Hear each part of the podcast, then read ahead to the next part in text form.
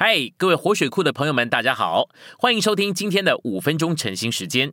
晨兴五分钟，活水流得通。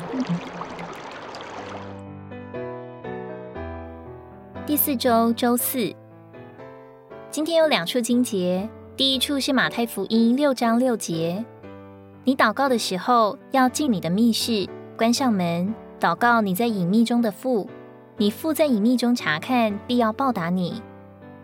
第二处是约翰福音四章二十三节，时候将到，如今就是了。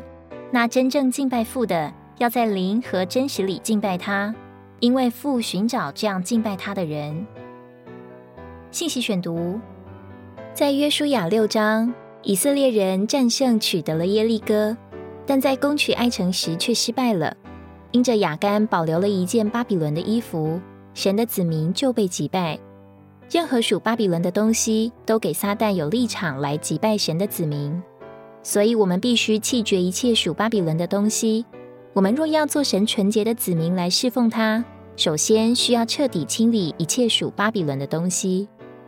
以色列人进入迦南之后，第一个犯罪的是亚干。亚干所犯的是什么罪呢？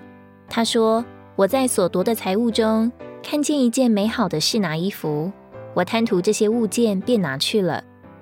巴比伦是在示拿地，一件巴比伦的衣服，就是雅干犯了罪。什么叫做美好的衣服？美好的衣服就是为着好看而穿的衣服。穿上一件美好的衣服，就是把自己装饰一下，让自己体面一点、光彩一点。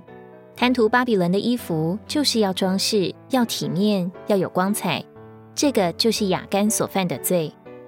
到新约里召会起头的时候，第一个犯罪的是谁？圣经给我们看见是亚拿尼亚和撒菲拉。他们犯什么罪？他们欺骗了圣灵。他们没有那么爱主，却要显出是那么爱主的。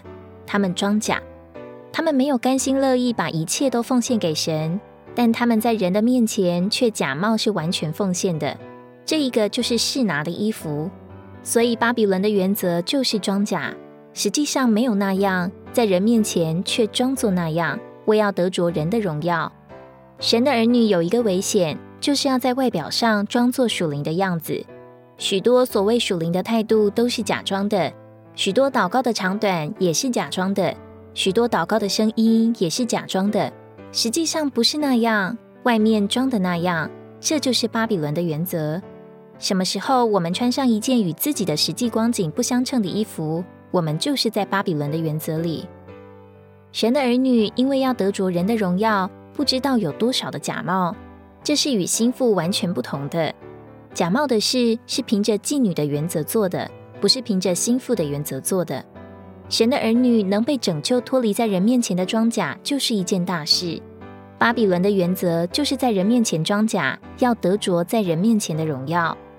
在教会里，要得着人的荣耀，要得着人的地位，这就是试拿衣服的罪，这就是亚拿尼亚、撒菲拉所犯的罪。